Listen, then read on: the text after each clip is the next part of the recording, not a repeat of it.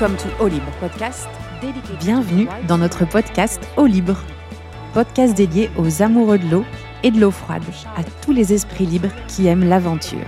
Je suis Charlotte, fondatrice de Layer Clou, marque d'équipements et de vêtements dédiée à l'après-swim, qui vous accompagne dans toutes vos aventures mouillées avec style. Avec ce podcast, je vous emmène à la rencontre de passionnés qui partageront avec vous leur expérience de l'eau. Des sportifs, des médecins, des enthousiastes, des artistes. Vous aussi, tentez l'aventure de l'eau froide. Mouillez-vous, échappez-vous.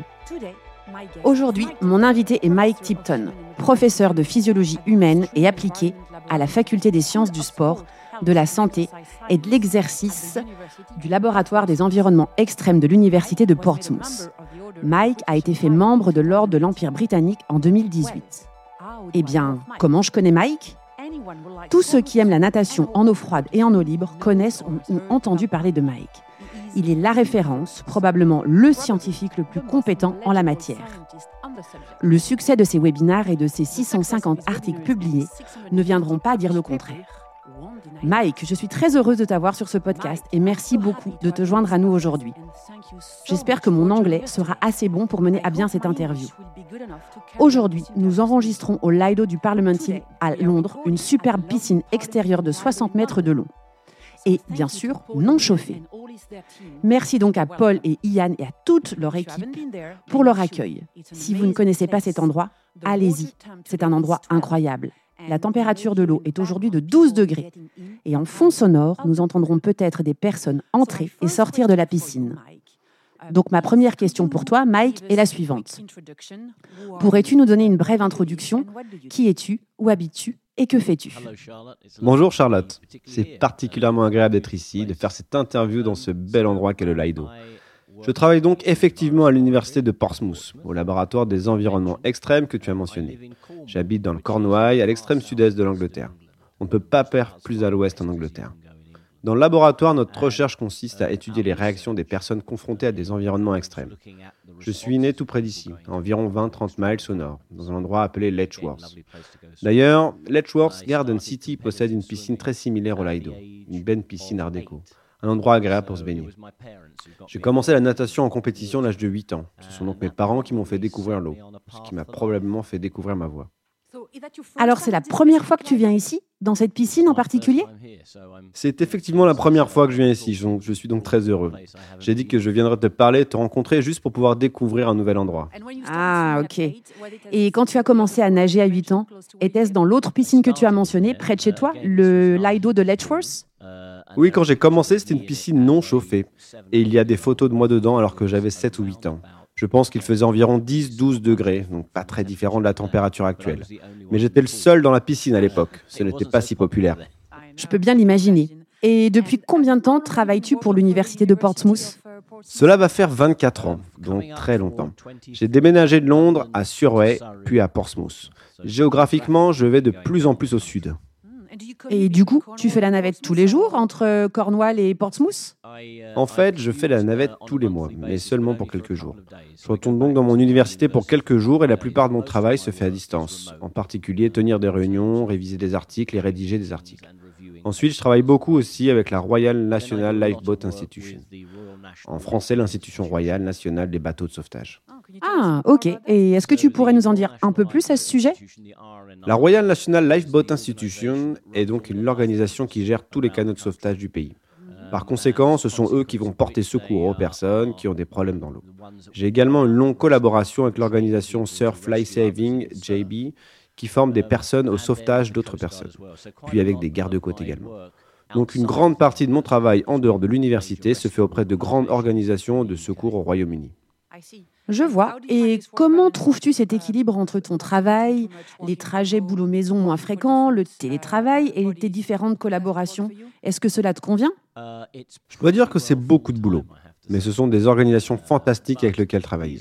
Tu sais, lorsque tu travailles avec des organisations dont le but est de sauver la vie des autres, on rencontre des gens formidables qui font des choses merveilleuses.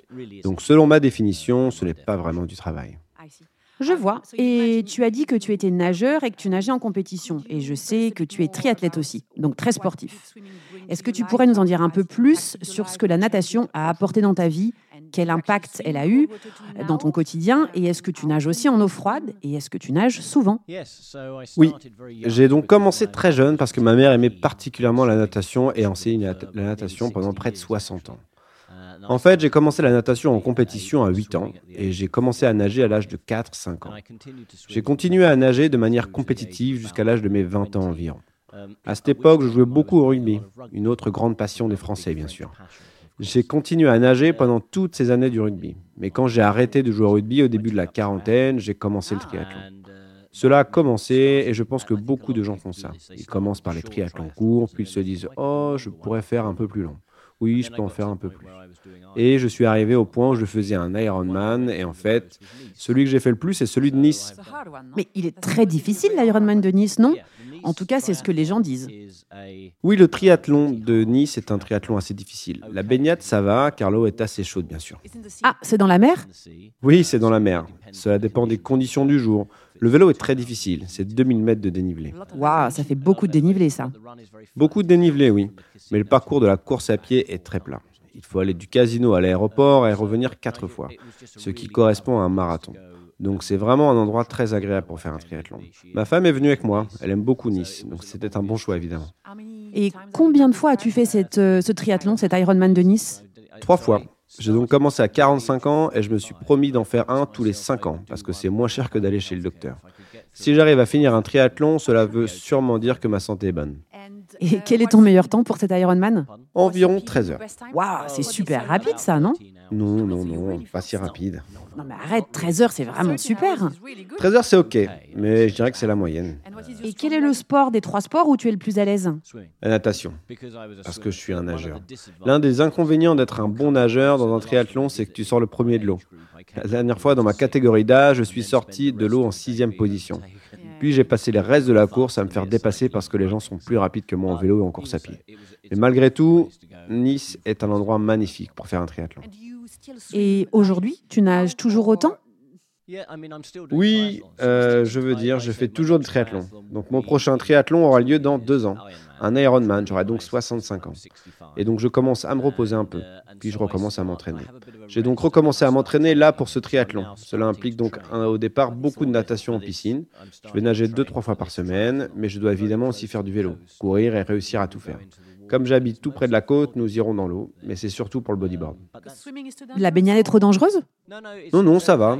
Mais c'est une plage avec beaucoup de surf. C'est une plage assez sauvage. Si je veux me baigner en mer, j'irai dans le sud Cornouailles, plus calme. Hmm, ok, je vois. Et la prochaine étape avant l'Ironman, c'est un triathlon S, M, L? Je ne suis pas encore inscrit à rien. Je vais sûrement probablement faire un triathlon M cette année, puis L ou Half Ironman l'année suivante puis un Ironman l'année d'après. Ah, est-ce que tu essayes de te qualifier pour Kona, c'est ça? Non, non. Mon ambition est de continuer à les faire aussi longtemps que possible et donc d'être champion du monde, parce que je suis la personne de ma catégorie à participer. C'est une très bonne stratégie. Eh oui, quand j'aurai 90 ans, je serai sûrement la seule personne présente. Mais est-ce que tu nages aussi en eau froide du coup? Pas délibérément, mais je vais aller nager dans l'eau froide et me baigner. Comme je l'ai dit, les principales activités pratiquées proches de là où je vis sont le surf et le bodyboard. Ces activités permettent d'acquérir des compétences très utiles pour la natation, en particulier pour le bodyboard. Donc oui, je veux dire, j'ai fait de la natation, mais je veux surtout me concentrer sur la préparation d'un triathlon Ironman. Et pour toi, l'entraînement est-il plus important que la course elle-même? Ou, enfin, tu vois ce que je veux dire? C'est une très bonne question. En fait, je participe à la course pour m'entraîner. C'est un style de vie. La participation à ces événements n'est pas un bon marché. Tu sais, cela peut coûter jusqu'à 6 ou 700 euros. Et une fois que tu as payé cette somme, c'est une autre motivation pour s'entraîner.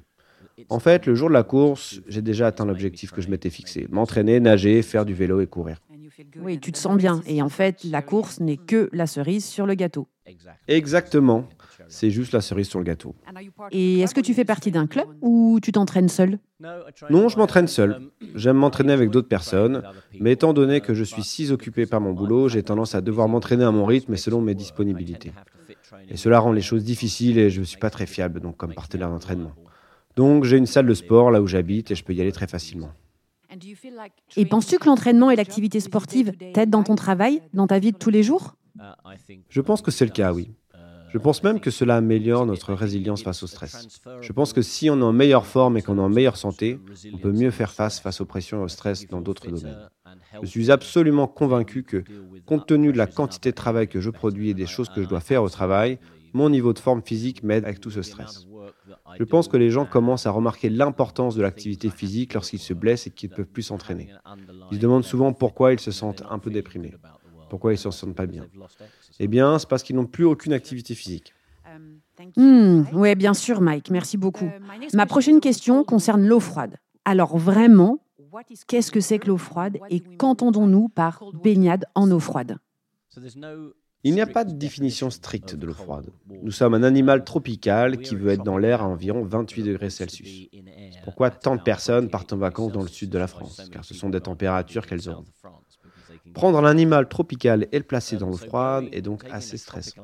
Maintenant, l'eau thermoneutre, c'est-à-dire que la température de l'eau dans laquelle on peut s'asseoir confortablement sans se refroidir ou avoir chaud, est de 35 degrés Celsius. Au fur et à mesure de la température de l'eau baisse, vous commencerez à vous refroidir aussi. En général, toutefois, les gens disent que pour ce qui est des réponses physiologiques immédiates et rapides au froid, cela commence à environ 15 degrés Celsius. Ok, donc 15 degrés, si tu nages au-dessus de 15 degrés Celsius, il ne fait pas froid. En dessous, il fait froid? Non, tout ça, c'est de l'eau froide. Si tu restes immobile dans l'eau à 28 degrés, c'est-à-dire à la même température qu'une piscine, on se refroidit aussi. Ah oui, c'est vrai ça en fait. Si tu es en mouvement par contre, alors cela devrait aller. Tu ne te refroidiras pas. Lorsque la température de l'eau descend en dessous de 25 degrés Celsius, si tu es en mouvement ou si tu t'entraînes, tu te refroidiras plus rapidement que si tu restes immobile car tu remues l'eau autour de toi, tu envoies du sang dans tes extrémités et la chaleur de ce sang est perdue dans l'eau. 25 est donc le point à partir duquel on se refroidit, en mouvement ou pas. Mais vers 15 degrés, d'autres réponses physiologiques plus profondes apparaissent. Donc s'il existe une définition, la Royal Navy, par exemple, au Royaume-Uni, utilise 15 degrés comme définition de l'eau froide. Mais il n'y a pas de définition stricte. Ok, je vois. Corrige-moi si je me trompe, mais tu as commencé ton parcours par la physiologie appliquée dans des conditions extrêmes. Ainsi, par exemple, tu as étudié les phénomènes tels que les noyades et la survie. Tu expliques dans un autre podcast qu'environ 1000 personnes se noient par jour, donc une pandémie. Et aujourd'hui, la baignade en eau froide et en eau libre connaît un véritable engouement tout le monde veut nager en eau froide. Est-ce que tu as vu venir cette popularité de la baignade en eau froide? Avais-tu prédit cet élan autour de l'eau libre, de l'eau froide, de la baignade? Et tu as également mentionné dans cet autre podcast que là où tu vis, le club de natation a connu une augmentation drastique du nombre de ses membres, passant de 25 à 1000. Peut-être que j'exagère, mais quelque chose dans cet ordre-là. Donc pour toi, s'agit-il simplement d'une tendance ou d'un nouveau comportement qui pourrait être qualifié de durable? J'ai toujours été impliqué dans l'eau dès mon plus jeune âge, ayant fait la natation en compétition. J'ai ensuite fait un master à Londres, pas très loin d'ici, au King's College. Ah, très proche donc. Oui, oui, très proche. Dans ce cadre, nous avons visité l'Institut de médecine navale situé près de Portsmouth, dans le sud de l'Angleterre, où l'on menait des expériences sur la natation en eau froide, et ce qui se passe juste avant la noyade. Et c'était quand ça? Quelle année? C'était en 1981. Mon année de naissance. Ah, il y avait un monsieur qui s'appelait Dr Frank Golden, expert de la Royal Navy en matière de survie en mer. Et je me suis porté volontaire pour participer à cette expérience, qui consistait à nager 20 minutes dans l'eau à 5 degrés Celsius. 20 minutes, c'est long Oui, c'était donc un véritable défi. Je l'ai fait parce que j'étais très bon nageur, et que même si j'étais affaibli par le froid, alors que je pouvais quand même continuer à nager. C'est ce qui a donné naissance à une amitié de longue date entre Franck et moi. J'ai donc fini par travailler à l'Institut de médecine navale. Mais la marine s'intéressait davantage à la survie parce qu'elle avait perdu tant d'hommes en mer en cours de divers conflits. Lorsque nous étudions les dangers de l'immersion en eau froide, nous avons toujours en tête que les gens se baignent dans l'eau depuis des siècles pour des raisons de santé. Au Royaume-Uni, certaines villes existent donc parce que les gens se rendaient, par exemple de Londres à Brighton, pour se baigner dans la mer. Et puis des personnes comme Hippocrate, Thomas Jefferson, Charles Darwin et de nombreuses autres personnes préconisaient une baignade en eau froide pour leur santé. Parce que cela fait du bien. Parce qu'ils disaient que c'était une bonne chose pour leur santé, en effet. Donc, toujours en arrière-plan, lorsque nous étudions les dangers liés à l'immersion en eau froide, il y avait cet autre aspect sur les avantages et les bénéfices de l'immersion en eau froide. Et puis, comme tu dis, ce qui s'est passé ces dernières années, en particulier avec les mesures de confinement, nous avons prises au Royaume-Uni au début, au début 2020, c'est que le nombre de personnes pratiquant la natation en eau libre n'a fait qu'augmenter de façon exponentielle. Donc, tu as tout à fait raison. Notre club local Parent Sports à Cornouailles comptait 25 membres. Il en compte aujourd'hui 2000. 2000 2000, oui. Donc tu n'exagérais pas, voire même trop conservateur. Il existe des groupes dans tout le pays à l'étranger. L'un des groupes que j'aide est un groupe appelé The Blue Tits, qui vient de tout le Royaume-Uni.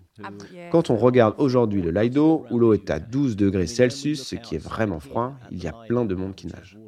Alors oui, il y a une grosse explosion et de nombreuses personnes revendiquent divers avantages pour la santé.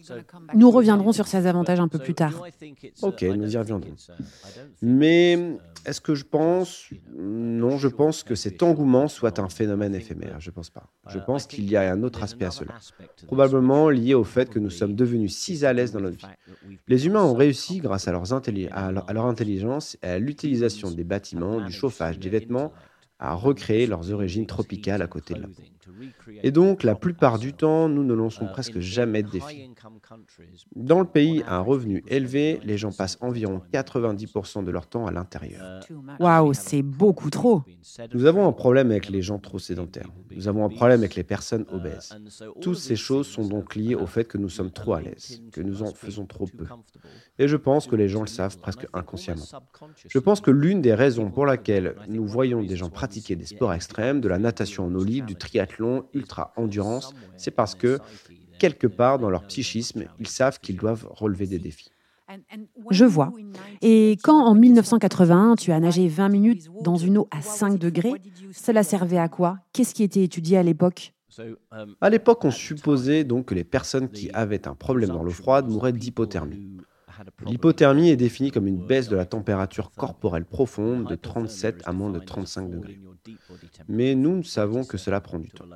Ainsi, même dans les eaux les plus froides, les personnes ne tomberont pas en hypothermie en moins de 30 minutes. Ainsi, si tu regardes les statistiques sur les noyades ou les décès par immersion au Royaume-Uni, tu constateras que nous perdons une personne toutes les 20 heures environ. Nous perdons un enfant par semaine mais que la majorité de ces personnes meurent bien avant 30 minutes. La question à laquelle nous penchions en 1981 est donc la suivante. Qu'est-ce qui tue les gens? Ah, je vois. Nous en avons donc conclu deux réponses. La première est le cold shock response, la réaction due au choc à l'eau froide. Lorsque tu rentres dans l'eau froide pour la première fois, cela fait perdre le contrôle de la respiration. Et cela demande beaucoup de travail au cœur, ce qui peut tuer, causé par une noyade ou une mort cardiaque subite. Mais la question suivante, c'est-à-dire celle que nous recherchions dans le cadre des travaux de nage à 5 degrés, était d'expliquer pourquoi même les bons nageurs avaient du mal à continuer à nager dans l'eau froide, cette incapacité à nager. Nous avons donc fait des tests sur des personnes qui avaient remporté des médailles d'or et d'argent aux Jeux olympiques. Nous avons montré qu'après environ 20 minutes passées dans l'eau froide, elles ne pouvaient plus nager. Il s'agit donc d'une incapacité de nager par un refroidissement périphérique. Un refroidissement des nerfs et des muscles, et en particulier des bras. Donc, pas une hypothermie. Hmm, non, ces personnes avaient du mal à nager alors que leur température corporelle en profondeur était encore normale. Mais le problème était que leur température périphérique, les nerfs et les muscles de leurs bras, s'étaient refroidis au point de devenir physiquement inaptes. Et ce que nous appelons swim failure, traduit ici par une incapacité de nager. Tu as donc commencé à étudier tout cela en 81 comme quelque chose de scientifique destiné à aider les gens à ne pas se noyer et à survivre. Aujourd'hui, c'est devenu un hobby. Tu as donc préparé le terrain pour ce nouvel engouement de la baignade en eau froide. C'est hobby et c'est assez inhabituel. C'est généralement l'inverse. Je trouve cela très intéressant. Et est-ce que tu interagis beaucoup avec d'autres scientifiques du monde entier? Examines-tu ce que font les autres pays en matière de recherche? Et penses-tu qu'il existe des différences entre nos pays pour la baignade en eau froide, une différente approche? Oui. La première chose que nous collaborons, je veux dire, c'est un domaine de recherche assez restreint. Il y a donc peut-être 10 laboratoires dans le monde qui font ce genre de travail. Il est évident que beaucoup d'entre eux se trouvent dans des pays où les eaux sont plus froides, comme le Canada et la Scandinavie. Pourquoi nous avons collaboré avec eux? Nous avons échangé avec des étudiants, des échanges universitaires. J'ai eu par exemple un étudiant français, Julien Garretti, qui est venu étudier le froid, l'effet du froid et qu'est-ce qui fait du bien ou pas par temps froid. Il est rentré en France, il a créé une entreprise qui vend des vêtements intelligents. J'ai beaucoup travaillé avec Decathlon au fil des ans, sur le confort dans l'eau et les moyens de garder les gens confortables sans se refroidir dans l'eau. Donc oui, il y a beaucoup de collaborations internationales et nous allons régulièrement participer aux différentes conférences internationales.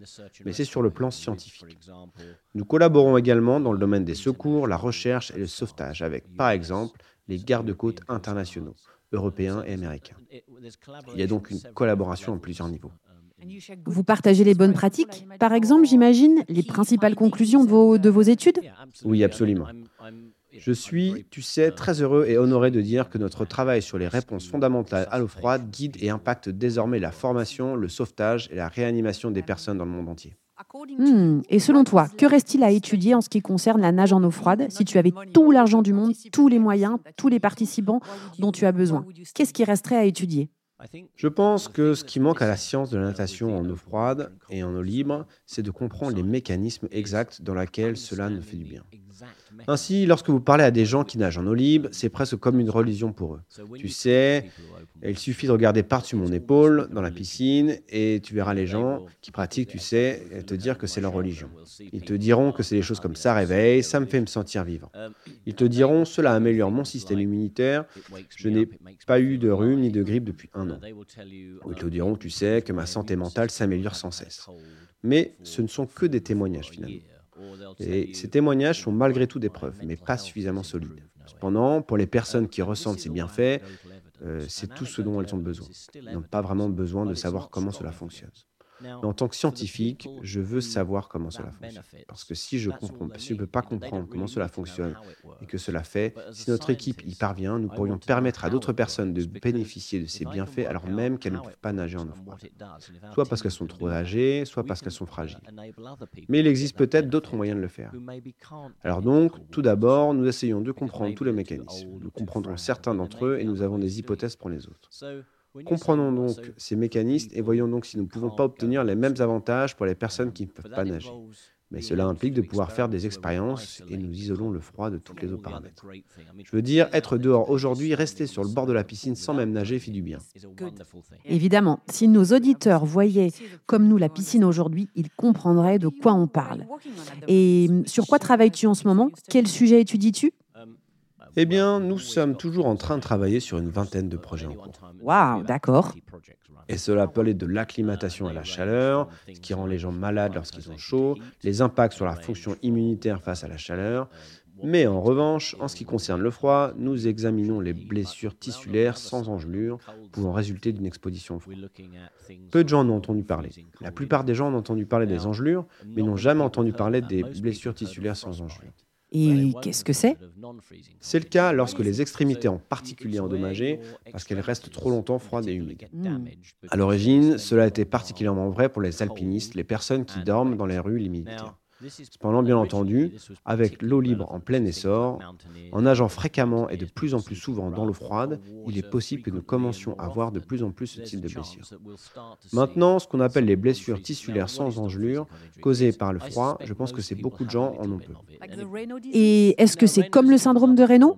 Non. Raynaud est une autre forme de maladie vasculaire périphérique. C'est différent.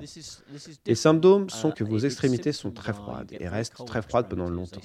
Elles ne se réchauffent pas très facilement. La transpiration arrive. Ainsi, même lorsque vous êtes bien, ni froid ni chaud, vous avez toujours les extrémités légèrement humides. Et dans certains cas extrêmes, cela peut devenir douloureux. Maintenant, comme je l'ai dit, je pense que tous ceux qui sont dehors, font de la moto, de la marche, du jeu, du sport ou de la natation, auront un certain degré de ces blessures. Au moment où la situation s'aggrave, cela peut être très débilitant. C'est donc un de nos projets. Et puis, bien sûr, l'autre domaine que nous continuons à étudier est ce qui se passe lorsque des personnes entrent dans le froid. Mais maintenant d'un point de vue bénéfique et non plus du côté dangereux. Je vois. Et nous allons donc y revenir très bientôt. Je sais que tu as beaucoup parlé des conseils, recommandations et risques dans différents podcasts et vidéos que tout le monde peut trouver sur Internet. Mais il faut garder à l'esprit, je pense, qu'en France, les gens ne connaissent pas encore tout cela. Ce serait donc super si nous pouvions revenir sur quelques sujets. Mike, ma première question porte donc sur les conseils que tu pourrais donner à quelqu'un, qu'il s'agisse d'un nageur débutant ou d'un nageur plus expérimenté, car je pense que cela pourrait être légèrement différent. Des conseils pour commencer donc à, à pratiquer la nage en eau froide ou continuer à nager en eau froide. Oui, je veux dire, la première chose à faire est de vous assurer que vous êtes suffisamment en forme et en bonne santé pour le faire. Allez voir un médecin. Oui, allez voir votre docteur et faites un bilan de santé. Je veux dire, en réponse à certaines demandes des médias ces derniers mois, nous avions écrit un article dans le British Journal of Sport Medicine que les internautes peuvent consulter en ligne, qui présente certains conseils pour les personnes qui souhaitent nager et démarrer cette activité. Au Royaume-Uni, de plus en plus d'organisations proposent désormais des expériences en eau libre. Puis il y a quelques conseils pour les fonctions médicales. Mais pour résumer tout d'abord, nous savons qu'environ 40% des personnes qui ont un problème lié à l'eau froide souffrent de comorbidité, d'une maladie préexistante. Il ne faut donc pas oublier que prendre un animal tropical et le mettre dans l'eau à 10 ou 15 degrés est stressant et représente un défi. Et tout comme vous n'auriez pas sortir de chez vous pour courir un sprint, vous ne devriez pas plonger dans l'eau froide. Assurez-vous donc d'être suffisamment en forme, faites-le avec un club, faites-le avec des personnes expérimentées, faites-le dans un endroit sûr. Le Lido aujourd'hui est parfait pour cela, par exemple. Oui, effectivement, le Lido est parfait au Royaume-Uni. Et si vous êtes en eau libre, assurez-vous de connaître la météo, l'état de la mer, etc. La marée. Les marées, oui, c'est ça. C'est du bon sens. C'est juste du bon sens. Ne vous inquiétez pas euh, de porter une combinaison de plongée lorsque vous commencez. Tu sais, tu n'es même pas obligé de porter un maillot de bain. De toute façon, au début, on reste pas très longtemps. Non, non, non. Mais alors, faites-le progressivement. Si vous pouvez commencer à la période la plus chaude de l'année, c'est génial. Mais ce n'est pas le cas, portez une combinaison. Tu sais, il faut s'habituer lentement à l'eau petit à petit. Entrez lentement, gardez votre visage hors de l'eau. Ne combinez pas l'immersion du corps avec l'immersion du visage. Et surtout, ne pas retenir longtemps sa respiration. Car nous savons que cela peut impacter le cœur même chez les jeunes en forme, avec un rythme cardiaque perturbé. Toujours nager parallèlement à la côte. Donc, comme ça, si tu te trouves dans l'incapacité de nager, il est beaucoup plus facile de rejoindre le rivage. Et cette incapacité de nager peut arriver très rapidement. Et ceci pour les nageurs débutants et confirmé. Oh oui. L'un des problèmes est que les premières réactions au froid, donc le cold shock response, est la plus dangereuse de tous. Mais cependant, on montre une accoutumance. Donc si vous êtes un nageur expérimenté en eau froide, comme les gens qui se trouvent derrière moi dans la piscine du Lido, tu ne les verras pas hyperventilés et haltés lorsqu'ils rentreront dans l'eau. Mais la deuxième étape de la noyade ou du danger associé à la baignade en eau froide est le refroidissement périphérique et l'impossibilité de nager. Ça ne montre aucune accoutumance ou habitude. Donc quelqu'un qui a de l'expérience y est tout aussi sensible que quelqu'un qui n'a aucune expérience. Nous disons donc que généralement, grâce aux mesures de la température musculaire, que lorsque la température de l'eau avoisine les 10 ou 12 degrés Celsius, il faut environ 20 minutes, 15-20 minutes pour que les muscles euh, baissent à une température telle qu'ils ne fonctionnent plus. Nous avons donc tendance à suggérer aux gens de limiter leur temps d'exposition à environ 10 minutes. Maintenant, avec l'expérience, tu peux aller un peu plus loin. Et tant que tu es supervisé, tu sais, tu peux aller jusqu'à 15 ou 20 minutes. 25 minutes. Mais l'autre problème lié à l'adaptation du froid, c'est qu'on perd la sensation de froid. Et on ne sait pas si on a froid ou pas. Donc, tu ne sais pas que tu as froid. C'est ça que tu veux dire? Donc oui, exactement. L'une des choses que nous avons constatées avec l'exposition répétée au froid est que les gens deviennent vraiment à l'aise dans le froid. Pendant ce temps, toutes les températures du corps baissent. Il existe une étude classique réalisée dans les années 50 et 60 par un certain Griff Bugs qui a étudié le champion de natation en eau libre Jason Zirganos. Jason Zirganos est le champion de natation de la traversée de la Manche et il nageait dans l'eau froide. Il était grec, ils l'ont étudié dans l'eau froide, pendant qu'il nageait et restait assis. Et quand ils étaient ensemble dans l'eau froide, assis sans bouger, Griff Bugs, qui nageait aussi, mais qui nageait en piscine chauffée, n'était pas habitué au froid, tremblait et ne pouvait pas parler. Jason Girganos était à côté de lui, lui lisait un journal. Malheureusement, Jason Zirganos est mort en tentant de nager entre l'Irlande et l'Écosse à un kilomètre ou deux de la côte écossaise, à cause d'une hypothermie, alors que ses températures internes baissaient. À aucun moment, il n'a eu la sensation d'avoir froid. Il faut donc faire très attention. L'accoutumance peut aider dans certains cas, mais pas dans d'autres. Ok, alors peut-être porter une montre pour surveiller combien de temps on doit rester dans l'eau, on doit nager, ou toujours nager avec quelqu'un peut-être? Et surtout, ne pas décider de combien de temps rester dans l'eau froide simplement en se basant sur comment on se sent. Et aussi, comme je l'ai dit, si vous nagez parallèlement au rivage et que vous restez à une profondeur où il est possible de se mettre debout, alors dès que cela ne va plus, simplement marchez et rejoignez le rivage. Portez quelque chose de brillant, visible, un bonnet qui se voit. En effet, afin que l'on puisse repérer le nageur de loin. Utilisez également une bouée de nage. Et sur cette bouée, écrivez votre nom, votre numéro de téléphone d'urgence. Des petites choses, mais qui peuvent faire la différence en cas d'urgence. Hmm, ok. J'ai encore plusieurs questions pour toi, Mike. Je me demandais si ces recommandations au cours du temps avaient changé. Y a-t-il eu des changements depuis que tu as commencé à étudier cette question Par exemple, combien de temps tu peux rester dans l'eau? Est-ce que ça a toujours été pareil? Y a-t-il eu des nouvelles découvertes? Non, pas vraiment, je ne pense pas. Je veux dire, les grands changements, c'est le nombre de personnes qui nagent volontairement en eau froide. Quand j'ai commencé, quand quelqu'un se trouvait dans l'eau froide, c'était sûrement parce qu'il était tombé accidentellement. maintenant, le grand changement, c'est qu'il y a 100 fois plus de personnes qui entrent volontairement dans l'eau froide qu'accidentellement. Cela signifie que nous parlons beaucoup plus de préparation pour démarrer la nage en eau froide. Parce que bien entendu, dans la plupart des immersions accidentelles, tu ne sais pas qu'elles vont se produire. Et maintenant, nous parlons de se procurer le bon équipement, de le faire au bon endroit, de le faire avec les bonnes personnes, de passer un examen médical. Toutes ces choses sont relativement nouvelles. Donc oui, finalement, c'est vraiment un phénomène assez nouveau. Tu disais que si la température de l'eau se situe entre 10 et 12 degrés, alors 10 minutes suffisent. Existe-t-il des directives qui encadrent le temps passé dans l'eau froide? Par exemple, si c'est environ 15 degrés, alors c'est 15 minutes. Si c'est en dessous de 10, c'est 2 minutes. Je me souviens de certaines personnes, quand j'ai commencé à nager au Lido il y a 7 ans, qui disaient que la règle, c'est une longueur par degré. Par exemple, si l'eau fait 1 degré, tu nages une longueur. Si l'eau fait 2 degrés, alors tu nages deux longueurs. Hmm. Est-ce complètement stupide? Donc l'idée d'une minute pour 1 degré est entendable, à certains égards dans la mesure où on se dit que plus l'eau est froide, plus le temps de la baignade doit être raccourci. Pendant, cette règle ne prend pas du tout en compte les autres conséquences et réponses du corps à la baignade dans l'eau froide, que nous avons évoquées avant. Ainsi, même si on nage une minute dans l'eau froide, la réaction initiale due au froid est toujours un problème et représente un risque. Et c'est la même chose si l'eau fait 15, 14 ou 13 degrés. Donc non, nous ne sommes généralement pas d'accord avec ce genre de message, trop simpliste, et qui ne prend en compte que le risque d'hypothermie et de refroidissement de l'ensemble du corps plutôt que les autres réflexes.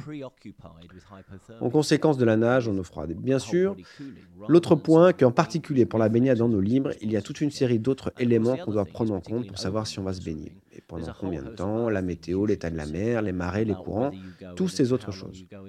Je pense donc que le problème, c'est que si nous nous concentrons trop sur une seule chose, nous passons à côté de tous les autres dangers. Ok. Euh, je me demandais si tu vois le gras que tu as sur ton corps pouvait aider. J'espère que cela ne le dérangera pas trop, mais tu vois, mon mari, qui a un peu plus de gras que moi, trouve cela plus facile de nager en eau froide et d'y rester plus longtemps. Y a-t-il une raison? Est-ce que cela s'explique? La graisse corporelle possède les mêmes caractéristiques thermiques que le liège. C'est donc un bon isolant. Qu'est-ce que nous appelons le physiologique overcost Ce qui se traduit littéralement en français par le par-dessus du physiologiste. Cependant, juste pour souligner que les récepteurs au froid de la peau sont au-dessus de la graisse. Ah, d'accord. Donc les récepteurs du froid se trouvent à 0,18 mm sous la surface de la peau et au-dessus de la graisse sous-cutanée. Ainsi, parmi les réponses suscitées par ces récepteurs, la réaction initiale due au froid est la plus notable. 60% des personnes qui meurent dans l'eau froide meurent au début et bien qu'elle ne devienne hypothermique. La graisse ne protégera donc pas contre ce type de réaction initiale, le choc dû au froid. Cependant, les graisses offrent une certaine protection contre le refroidissement à long terme et l'hypothermie. Ok, donc c'est quand même un, petit avantage. À condition que tu aies survécu au choc initial dû au froid. Ah. Maintenant sur les risques. On a évoqué les risques liés au choc initial et le risque de se noyer. De plus, en triathlon, tu as mentionné que la natation est l'étape la plus dangereuse de toutes, car c'est là que les gens ont le plus de problèmes. Est-ce que tu pourrais nous en dire un peu plus sur le sujet? Oui. Nous savons, grâce aux travaux de l'Association américaine de triathlon, que 80% des personnes qui meurent lors d'un triathlon meurent pendant la natation. Et ce qui nous a intrigués, c'est pourquoi ces personnes meurent pendant la course alors qu'elles ont suivi tout cet, entraînement, à la bonne température de l'eau et n'ont aucun problème. Évidemment, d'après ce que l'on sait, mais tu sais, c'est un peu probable que ces personnes décèdent pendant leur entraînement. Nous avons donc commencé à examiner ce qui arrive aux participants pendant la course et la nage. Maintenant, comme je l'ai dit tout à l'heure, j'ai fait plusieurs fois le triathlon de Nice. L'Ironman, tu veux dire Oui.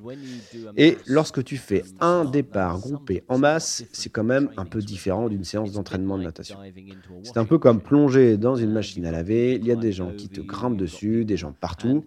Et lorsque tu tournes ta tête pour respirer, eh bien tu ne peux pas, car il y a de l'eau partout qui t'arrive dessus. Nous avons donc commencé à examiner ce qui se passe lorsque les gens se baignent dans l'eau froide et dans l'eau chaude et froide en retenant leur souffle.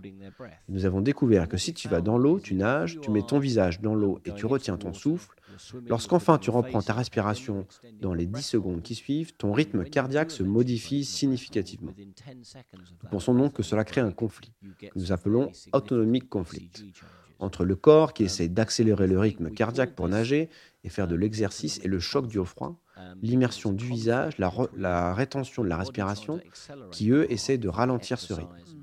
lorsque ces deux phénomènes se produisent en même temps, le cœur est perdu, confus et entre en arythmie. Nous pensons donc que si tu rencontres ces problèmes lors d'une course, mais pas l'entraînement, c'est parce que pendant un entraînement, personne ne te grimpe dessus ou t'éclabousse de l'eau sur le visage, t'empêche de respirer. L'autre point à souligner, c'est qu'un autre exemple où les gens expérimentent ce conflit est lorsqu'ils se mettent en colère. Oh donc les deux choses à retenir lorsque tu fais un départ groupé dans une course de natation, tout d'abord, c'est de ne pas retenir ton souffle. Et deuxième, ne pas se fâcher. Ah. Mais il est très difficile de ne pas se mettre en colère dans un triathlon. Mettez-vous à l'arrière du pack. C'est exactement ça. Je pense que ce qui est bien, c'est que ce type d'information influence la façon dont un triathlon est organisé. De plus, l'autre moment où ce conflit apparaît est quand les nageurs tournent autour de la bouée. Oui, effectivement, lors d'un virage. Mmh. C'est ça, quand tu tournes. Le moyen d'éviter cela est donc d'organiser un départ par vague avec un petit nombre de personnes par vague, comme c'est le cas actuellement lors de nombreux triathlons, et de nager longtemps avant de prévoir un virage sur le tracé de la course, pour que les gens puissent se disperser. Les plus rapides à l'avant, les plus lents derrière. Et oui, comme ça le virage est plus aisé. Je vois. En ce qui concerne l'équipement pour nager en eau froide ou en eau libre, tu as déjà mentionné la couleur des bonnets, couleur vive conseillée, peut-être une montre, deux bonnets, une bouée avec ton numéro et le nom? Oui. Comme je te l'ai dit, le conseil donc aux personnes qui débutent de nager lorsque l'eau est encore chaude, oui, il faut d'abord commencer à nager quand l'eau est encore chaude et de porter une combinaison. La plupart des personnes qui ont très froid, cela est dû à leur extrémité. Il est donc très difficile de garder leurs extrémités au chaud car la réaction du corps lorsqu'il se refroidit est un peu de bloquer les flux sanguins vers les mains et les pieds. Hmm, d'accord. Et malheureusement, tu sais, le corps sacrifiera les extrémités pour garder le centre du corps au chaud mais notre perception d'un environnement froid est très déterminée par la température de nos mains et de nos pieds. On peut donc porter des gants et des bottes. Cela ne fera pas revenir le flux sanguin, mais ralentira la vitesse à laquelle ces tissus se refroidissent. Donc cela peut être une idée. Une combinaison, évidemment, si tu en as le besoin. À mesure où que tu t'habitues à l'eau, tu verras des personnes qui ne porteront qu'un bonnet, des bottes et des gants. Mais plusieurs bonnets si besoin. Orange vif ou vert citron. Le jaune est la meilleure couleur celle que nous utilisons pour les canaux de sauvetage, car bien sûr, les gens peuvent la voir de loin. Eh oui, bien sûr. Mm. Évidemment, c'est une bouée. Il y a plein de choses que les gens peuvent porter, mais ce qu'ils doivent faire, c'est commencer par un bon niveau de protection. Et puis, avec de l'expérience, ils peuvent changer. Mais souviens-toi qu'au fur et à mesure qu'on passe du temps dans l'eau et qu'on s'habitue, notre perception et notre discernement sont impactés. On finit par enlever notre combinaison, on se refroidit plus rapidement et on se rend pas compte. Donc, de l'équipement pour améliorer son confort et sa flottabilité, ok. Mais ce qui détermine combien de temps on reste dans l'eau, c'est la montre. Oui, oui, donc la montre est vraiment très importante. Oui, effectivement, la montre est très importante car elle permet de savoir quand on a commencé à nager. Et aussi de ne jamais y aller seul, tu sais. L'une des choses que nous avons constatées au Royaume-Uni ces dernières années est que les services d'urgence pour secourir les nageurs ont augmenté de 53%.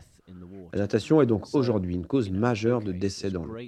Donc tu sais, oui c'est super de voir beaucoup de monde nager. Je ne suis pas là pour dire aux gens de ne rien faire. Par contre, nous voulons nous assurer que les gens s'adonnent à leur activité en toute sécurité. Donc si nous constatons une augmentation de 53% pour les appels de secours pour les nageurs, si nous voyons la natation devenir la plus grosse cause de décès par immersion, cela signifie que tout le monde ne le fait pas de manière la plus sûre possible. Hmm, je vois. Donc, hier, je suis allée me baigner dans l'eau à 13 degrés au Lido. Et j'habite à Marseille, en France. Et quand nous sommes partis, juste avant de venir à Londres, il y a deux jours, l'eau de la mer était à 20 degrés, la Méditerranée. Alors hier, je suis entrée dans l'eau au Lido pour nager. J'ai nagé une longueur. J'avais froid, deux longueurs, j'allais mieux. Trois longueurs, ok, j'arrivais alors à faire du crawl. Puis je suis restée environ 15 minutes et je me suis dit, oulala, là là, je vais bien, j'ai même pas froid. Après, je suis sortie de l'eau et je suis allée prendre un café. Par contre, je ne pouvais pas tenir ma tasse de café parce que je frissonnais. Je pense que c'est ce que nous appelons l'afterdrop. Est-ce que c'est bien ça? Est-ce que tu pourrais m'aider à comprendre ce qui m'est arrivé? Lorsque tu rentres dans l'eau froide, tu commences à te rafraîchir de l'extérieur et ce froid pénètre dans le corps. Ainsi, au bout de 10 ou 15 minutes, la température profonde de notre corps ne changera pas beaucoup. Il faut un certain temps pour que ce froid pénètre dans le cœur de la chaleur corporelle, puis s'en échappe. Ainsi, lorsque tu dis ne pas avoir eu froid, cela est principalement dû à la température de ta peau. Ok. Mais est-ce que tu as pu expérimenter au cours de ces 15 minutes, c'est que ce froid pénètre dans ton corps doucement Maintenant, ce n'est pas parce que tu sors de l'eau, que tu es en dehors de l'air, que cela va stopper le froid de pénétrer au centre de ton corps. Ce qui va suivre, c'est un, un réchauffement, et cela prendra du temps. Plus vous êtes grand en tant que personne, plus il faut du temps à la température corporelle pour se refroidir. Et plus il faut du temps pour se réchauffer par la suite. Donc si tu n'as rien de mieux à faire ce week-end, et je suis sûr que ce n'est pas le cas, tu peux le modéliser. Ah ah. Il nous faut donc une pastèque. Nous avons besoin d'un thermomètre aussi. Nous avons donc besoin d'un thermomètre au milieu de la pastèque, qui est protégé afin que l'eau ne puisse pas y pénétrer.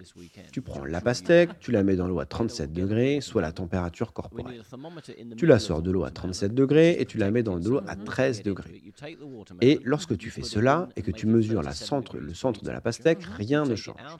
Lorsque tu la mets pour la première fois dans l'eau froide, la température de la pastèque ne change pas instantanément. Cela prend du temps. Et cela prendra plus de temps plus la pastèque est grosse. Maintenant, une fois que le centre de cette pastèque commence à refroidir, si tu la sors et tu la remets dans de l'eau chaude, le centre va continuer à refroidir. Et c'est ce qu'on appelle l'afterdrop. Ça a été étudié spécifiquement pour la situation où les gens passaient de l'eau froide à l'eau chaude. Hmm, ok, je vois. C'est ainsi que nous procédons pour réchauffer les gens dans de nombreuses situations. Il existe donc d'autres raisons pour lesquelles tu ne continues à te refroidir. Il se peut que tu ne te rendes pas compte que tu es en fait toujours dans un environnement froid. Tu as été secouru sur un bateau, il y a du vent, tu es sur la plage ou tu te refroidis encore. Mais en général, on doit attendre à ce que la température du corps continue de se refroidir pendant plus de 15 minutes après la sortie de l'eau. Et bien sûr, lorsqu'on se refroidit, on frissonne. L'un des messages de sécurité, c'est de s'assurer que lorsque tu sors de l'eau, on ne se dit pas ça y est, je suis sorti, je peux aller conduire et faire des choses comme ça. Tu sais, parce que évidemment, lorsque tu te refroidis, que tu frissonnes, que ta température corporelle baisse, ce n'est pas le bon moment pour faire une tâche comme conduire. Il faut donc se réchauffer correctement. Ok, je vois. Si tu n'es pas resté dans l'eau très longtemps, c'est ce que nous préconisons. C'est parfaitement OK de prendre un bain chaud, de rester sous la douche. Ah, c'est une bonne nouvelle. Il existe des fausses bonnes idées, c'est-à-dire ce qu'on doit faire ou pas faire. Tu sais, si tu sauves une personne qui est sur le point de perdre connaissance à cause d'une hypothermie ou qui est restée dans l'eau depuis longtemps, c'est une très mauvaise idée de la réchauffer trop rapidement ou de la mettre au chaud, car elle pourrait avoir sa, sa tension artérielle chuter. Si quelqu'un vient de nager 10 minutes ou de faire 3 longueurs, elle peut tout à fait aller se mettre sous une douche chaude pour se réchauffer la peau. Et prendre un petit café. Il y a trop de personnes qui sortent de l'eau froide, qui ont eu une expérience vraiment agréable et qui passent ensuite une heure misérable à frissonner et se sentir mal. Pas besoin de s'infliger ça. Donc oui, la période post-immersion est une période pendant laquelle on continue à se refroidir pour des raisons physiques d'échange thermique. Assurez-vous donc de prendre le temps de vous réchauffer avant de faire quoi que ce soit. Oui, si vous avez besoin de faire quoi que ce soit qui nécessite une coordination, une réponse rapide, attendez de vous réchauffer. Je ne sais pas combien d'accidents de voitures post-baignade en eau froide il y a eu, et il est évidemment très difficile de l'estimer, mais je suppose qu'il y en a beaucoup plus qu'il ne devrait y en avoir. Ok, je vois. Merci Mike. En ce qui concerne les avantages et bénéfices, nous en avons parlé un peu plus tôt et je pense que dans d'autres podcasts, tu les détailles également. Trois avantages principaux que les gens ont ou qu'ils pensent avoir. Et comme tu l'as expliqué plus tôt, nous n'en sommes qu'au premier stade des preuves et études à ce sujet. Mais pourrais-tu tout de même nous en dire un peu plus sur les avantages de la baignade en eau froide et sur ce qu'il en est des preuves Placebo, plus qu'un placebo Et pour en voir les bienfaits, devons-nous simplement nager 10 minutes Simplement mettre les pieds Simplement s'immerser? Oui, c'est un domaine vraiment fascinant. Et c'est là que nous voulons aller et faire des recherches. Les trois témoignages principaux que vous recevez des nageurs en eau froide sont donc en premier, cela me réveille, vous donne l'impression d'être en vie. Et nous connaissons ce mécanisme. Ce refroidissement soudain de la peau évoque la réaction initiale due au choc du froid. C'est la réaction la plus dangereuse associée à la baignade en eau froide, car tu perds le, contrôle de la respiration. Une forte pression sur le cœur est exercée et de nombreuses hormones du stress sont libérées. Donc le revers de la médaille, c'est que la libération de toutes ces hormones du stress, du cortisol, de l'adrénaline, nous réveille. C'est le même mécanisme que notre instinct animal que nous avons dans les temps anciens. Nous savons donc ce qui, est, ce qui explique que les gens viennent ici tôt le matin et se sentent réveillés. C'est ça, c'est vraiment établi. Et c'est uniquement à cause du froid ou est-ce aussi à cause de la baignade et de l'expérience de se baigner? Oui, c'est une bonne question. En fait, la seule façon de déterminer la cause exacte de tout cela est d'isoler le froid. Maintenant, lorsque les gens se baignent en eau libre ou, dans un, ou au lido, dans la mer ou dans, une, la rivière, de nombreuses choses potentiellement bénéfiques se produisent. Ils sont dans un environnement magnifique, la thérapie bleu vert, ils se sont divertis parce que maintenant, ils ne font plus du tout concentrer uniquement que sur le froid, ils font de l'exercice. Ils sont en apesanteur dans l'eau. Ils rencontrent des amis, ils sortent manger un chocolat chaud et un gros morceau de gâteau. Oh oui N'importe lequel de ces éléments pourrait donc être bénéfique. Donc oui, mais moi, tu sais, je pense que nous sommes probablement aussi sûrs que possible que c'est la libération d'hormones du stress due à une baisse soudaine de la température de la peau qui est en cause. Je suis réveillé, je suis en pleine énergie, ça c'est ok, c'est prouvé. La deuxième chose que les gens vous diront, c'est que leur système immunitaire est meilleur, parce qu'ils n'ont pas l'impression d'avoir été malades depuis longtemps. Le jury ne s'est toujours pas prononcé sur cette question. Ah ok. Donc le problème avec le fait de travailler sur le système immunitaire, c'est qu'il y a deux manières de voir les choses. Premièrement, on peut voir à quelle fréquence une personne tombe malade ou si elle souffre d'une infection des voies respiratoires. On peut également examiner les marqueurs de leur fonction immunitaire. Mais ces deux choses peuvent se contredire. Par exemple, on peut en fait avoir des marqueurs forts, mais ce qui ne signifie pas que l'on a moins d'infections. La façon dont nous l'avons examiné consiste à analyser les infections des voies respiratoires supérieures, telles que les maux de gorge. Et nous avons comparé des personnes qui nagent en eau libre avec leurs conjoints, qui eux ne nagent pas en eau libre, mais qui sont exposés aux mêmes agents pathogènes. Et nous avons comparé les nageurs en eau libre et aux nageurs en piscine. Et nous avons constaté que les nageurs ont moins d'infections des voies respiratoires que leurs conjoints. Mais il n'y a pas vraiment de différence entre les nageurs en piscine et les nageurs en eau libre pour le moment. Mais il s'agit d'une étude encore en cours. Et avant de dire que c'est définitivement le cas, cela doit être répété et doit être fait dans d'autres domaines. Donc en partie, le problème est maintenant de bien définir. Qu'est-ce que la natation en eau libre? La natation en eau libre est-elle, comme tu l'as mentionné, un petit plongeon rapide? Beaucoup de gens font donc ça. Ils entrent dans l'eau pendant 30 secondes et en ressortent. Ou est-ce que c'est quelqu'un qui va nager pendant 20 minutes? Il s'agit de défis complètement différents. Donc, ce que nous ne savons pas et sur quoi nous devons faire des recherches, c'est quelle est la dose de froid qui permet de déclencher ces bienfaits. La vérité, selon moi, est que ce ne sera pas plus bénéfique selon la plus longue immersion, mais plutôt l'inverse. Il est probable que cela devienne de moins en moins bénéfique et ensuite dangereux. Donc, pour revenir sur le système immunitaire, les preuves limitées disponibles indiquent qu'une courte exposition pourrait bien stimuler le système immunitaire. Mais si on reste trop longtemps, on affaiblira en fait son système immunitaire on affaiblit son système immunitaire? Donc plus c'est court, mieux c'est. Maintenant, nous savons aussi qu'il suffit de rester dans l'eau pendant une à deux minutes pour se sentir vivant, réveillé et avoir de l'énergie. C'est ce que nous évoquions en premier. Les preuves actuelles indiquent donc que des expositions plus courtes permettraient aussi de bénéficier des bienfaits du froid. Maintenant, il est aussi bénéfique de rester plus longtemps parce qu'en effet, il est bénéfique de faire de l'exercice plus longtemps. Mais ça, c'est un effet différent. C'est différent, oui. Et eh oui, ce n'est pas strictement lié au froid. Enfin, le troisième, les gens parlent de santé mentale. Ils parlent des maladies avec une composante inflammatoire. Tu sais, nous avons des hypothèses selon lesquelles les immersions répétées dans l'eau froide sont anti-inflammatoires. On peut donc émettre l'hypothèse que les maladies inflammatoires, diabète, arthrose, maladies inflammatoires de l'intestin, peuvent bénéficier potentiellement d'une immersion dans l'eau froide. Nous avons mené des études auprès d'une jeune femme qui souffrait d'une grave dépression. À la suite d'un programme basé sur l'aptitude au froid et la nage en eau libre, un an plus tard, elle prenait plus de drogue et elle était sortie de la dépression. Waouh Encore une fois, ce n'est pas définitif. Il s'agit d'une étude et nous devons faire davantage. Mais tu sais, on commence à y voir plus clair. Mais pour les gens qui pratiquent, qui le font et qui en profitent, l'effet placebo est bien valable. Et les témoignages sont aussi des preuves. Je pense que ce sera un long chemin pour comprendre ce qui se passe et permettre d'assembler les pièces du puzzle. L'une des raisons pour laquelle cela prendra du temps, c'est lorsqu'on demande de l'argent pour faire de la recherche sur la noyade, l'hypothermie et la mort cardiaque subite. Eh bien, on a plus de chances d'obtenir si c'est pour faire des recherches que sur nos livres les effets sur la dépression, par exemple. Bien sûr, merci Mike. Et j'ai trois dernières questions à te poser. Euh, je les pose à tous mes invités. Ma première question est donc la suivante. Quand es-tu allé nager pour la dernière fois? Et c'était dans quelles conditions? La dernière fois que je suis allé me baigner, c'était avant de partir pour ce qui a été un long voyage loin de chez moi. C'était un mix de natation et de bodyboard sur la côte nord de Cornouailles, là où il y a des plages de surf. Donc, mais mardi, je retournerai nager en piscine et je recommencerai mon entraînement de triathlon. Tu as donc déjà répondu à ma question suivante qui était As-tu déjà prévu ta prochaine séance de nage? Et puis, maintenant, quelle était la température lorsque tu es allé nager et faire du bodyboard? 16 donc pas trop mal. Pas si froid en effet. La température de l'eau a augmenté parce que nous avons eu d'importantes vagues de chaleur. Et bien sûr, la mer met beaucoup plus de temps à se réchauffer et c'est en septembre et en octobre qu'elle est la plus chaude. Elle baissera ensuite à 8 ou 9 degrés en janvier et février. Alors mardi, tu iras à la piscine pour commencer ton entraînement. Combien de temps prévois-tu de nager et quelle distance Oh, eh bien, la durée pendant laquelle je prévois de nager peut être différente de la durée pendant laquelle je vais effectivement nager.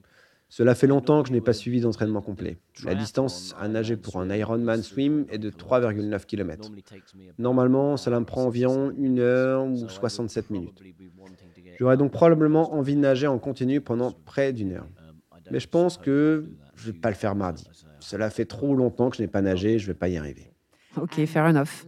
Euh, dernière question, pourrais-tu partager avec nous un ou deux endroits secrets où tu aimes te baigner partout dans le monde? Ok, pour moi, c'est encore Noailles, où nous vivons. Et nous avons choisi de déménager pour vivre. Eh bien, tout le long de la côte nord de Cornouailles, il y a des petites criques et des plages, dont certaines ne sont accessibles qu'en canoë. Waouh C'est donc complètement isolé, à condition d'avoir choisi le bon moment et que tu es sûr que l'eau est relativement calme, qu'il n'y a pas de courant, c'est il n'y a pas de meilleur endroit. Je veux dire, je suppose que le mot est juste génial. Les piscines sont également parsemées le long de la côte nord en Cornouailles. Ainsi, lorsque la marée baisse, on y trouve des piscines en béton construites entre les rochers. Waouh Et donc, tu peux t'y baigner. Il y a des piscines de mer à Port One, à Perrenports, etc. Donc, cela signifie que tu peux toujours nager dans l'eau de mer sans avoir à aller dans la mer. Ainsi, même quand la mer est déchaînée, une fois que la mer est basse. On peut nager en toute sécurité. Oui, donc oui, tu sais, j'ai nagé dans de nombreux endroits différents. Mais en termes de mix entre d'être dans la mer et d'être entouré de grandes falaises et de paysages magnifiques, on ne fait pas beaucoup mieux qu'en Cornouailles. Merci beaucoup Mike, c'était un plaisir de t'avoir sur ce podcast. C'était très intéressant. Tu as répondu à de nombreuses questions concernant la natation et la nage en eau froide et en eau libre. Donc vraiment, merci beaucoup. Et si les gens veulent te contacter, c'est quoi le meilleur moyen? Courrier électronique, Facebook? Eh bien, tout d'abord, merci beaucoup de m'avoir invité. C'était un plaisir de te rencontrer et c'était un plaisir de venir ici découvrir ce Lido. Les gens peuvent me suivre sur Twitter à prof Mike Thompson. Oh, ok, de toute façon, je mettrai tous les détails dans la description de l'épisode. Et on peut me contacter par email à michaeltimson.sport.ac.uk. Et je serai heureux de t'avoir des nouvelles de tous ceux qui souhaitent obtenir plus d'informations. Merci beaucoup, Mike. Passe une très bonne journée et une très bonne méniane à toi. Merci. Merci d'avoir écouté notre épisode d'eau libre jusqu'au bout. J'espère qu'il vous a plu et que maintenant vous aussi, vous êtes tenté par l'eau froide et l'eau libre. N'hésitez pas à suivre Layer Proof sur Instagram. Des bons plans, des idées, les spots à essayer, on ne vous lâchera pas. Si vous partagez cet épisode, c'est juste parfait. Si vous avez des suggestions ou pour nous contacter directement, c'est tout simple. Envoyez un email à contact@layerandplouf.com. Layer Plouf, L-A-Y-E-R, A-N-D, P-L-O-U-F.